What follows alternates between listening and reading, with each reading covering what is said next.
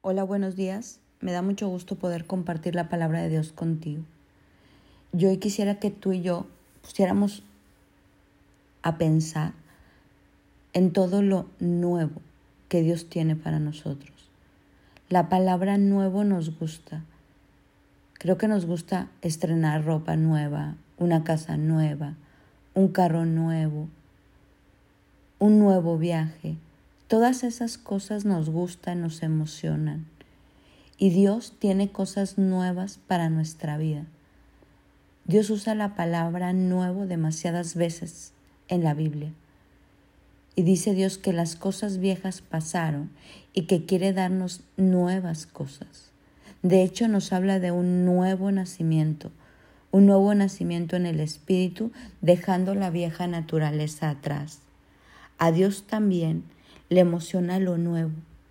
Y Él quiere que tú y yo disfrutemos de las cosas nuevas que Él tiene para nosotros. Él quiere que nosotros a la hora de entrar como su familia y pertenecer a Cristo, seamos nuevas criaturas. Mira lo que dice segunda de Corintios 17. Dice, te voy a leer desde el 16. Así que hemos dejado de evaluar a otros desde el punto de vista humano. En un tiempo pensábamos de Cristo solo desde un punto de vista humano. ¿Qué tan diferente lo conocemos ahora? Esto significa que todo el que pertenece a Cristo se ha convertido en una persona nueva. La vida antigua ha pasado, una nueva vida ha comenzado. Dice, antes solo podíamos conocer a Cristo desde un punto de vista humano, desde la carne, ahora, a través del Espíritu Santo, ahora que pertenecemos a Cristo, nos hemos convertido en una nueva criatura, donde la vieja vida ha pasado y una nueva vida ha comenzado. Y esta nueva vida nos da una nueva mentalidad, una nueva manera de hablar, una nueva manera de sentir, una nueva manera de apreciar las cosas que valen la pena. Antes teníamos gustos diferentes, cuando uno llega a Cristo, hay nuevos gustos, hay nuevas prioridades. Todo lo hace nuevo Dios en aquellos que le han rendido su corazón. En esta mañana yo quiero preguntarte, desde que tú conociste a Cristo y lo conoces de una nueva manera, ¿qué nuevo ha venido a tu vida? Una nueva relación de amor hacia tu familia, un nuevo carácter, una nueva manera de pensar, una nueva manera de ser generoso, una nueva manera de perdonar, una nueva manera de dejar pasar las ofensas, una nueva manera de demostrar ese interés por el otro, una nueva manera de organizar tu tiempo, una nueva manera de alinear tus prioridades, una nueva manera de vivir. Eso es lo que Dios quiere darnos y sigue en esta de segunda de Corintios. Y todo esto es un regalo de Dios, quien nos trajo de vuelta a sí mismos por medio de Cristo. Dios quiere darnos todo nuevo, nuevas prioridades, nueva visión, nueva forma de hablar, nueva forma de amar. Ezequías 36, 26 lo menciona de esta manera. Además les daré un corazón nuevo y pondré un espíritu nuevo dentro de ustedes. Quitaré de su carne el corazón de piedra y les daré un corazón de carne. Todo lo hace nuevo en nuestra vida, hasta que lleguemos a la estatura del varón perfecto que es Cristo. Cuando Dios quiere traer una novedad de vida a nosotros, esa novedad de vida nos acerca más a Jesús, nos acerca más a parecernos a Jesús, a amar lo que Él ama, aborrecer lo que Él aborrece, a tener las prioridades de vida, primero Dios, luego el esposo, la esposa, los hijos, luego el trabajo, luego los hobbies. Dios es un Dios de principios, de orden, de fundamentos.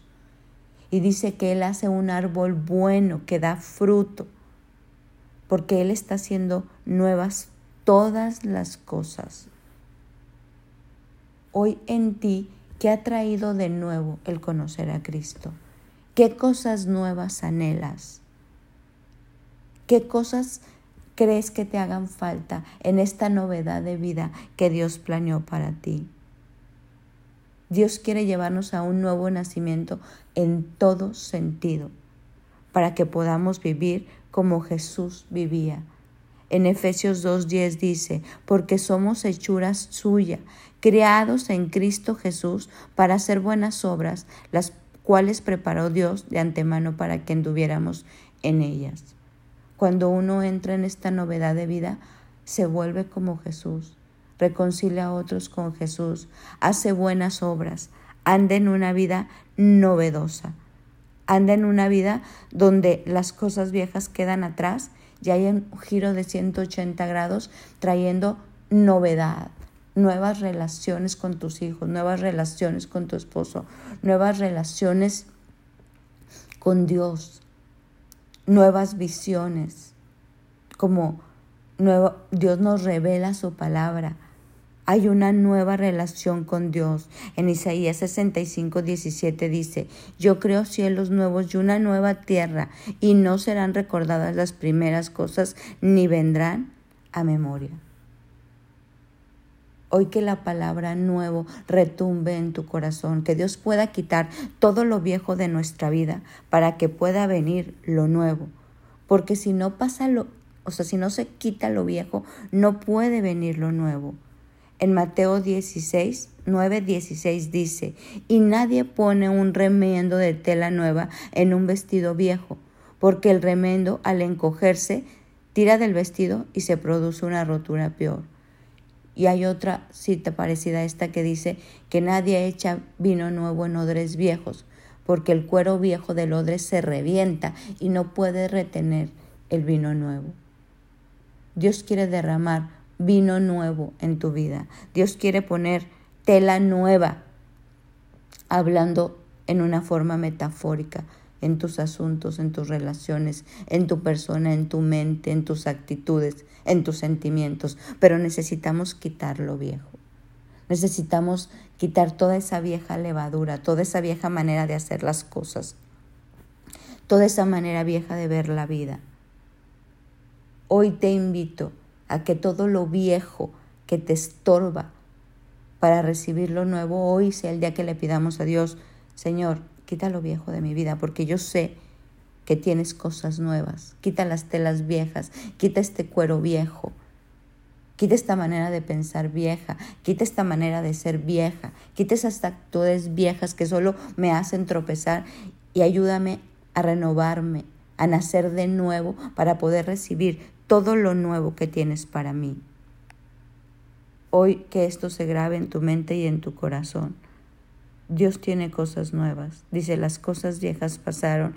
He aquí, yo tengo cosas nuevas para ti.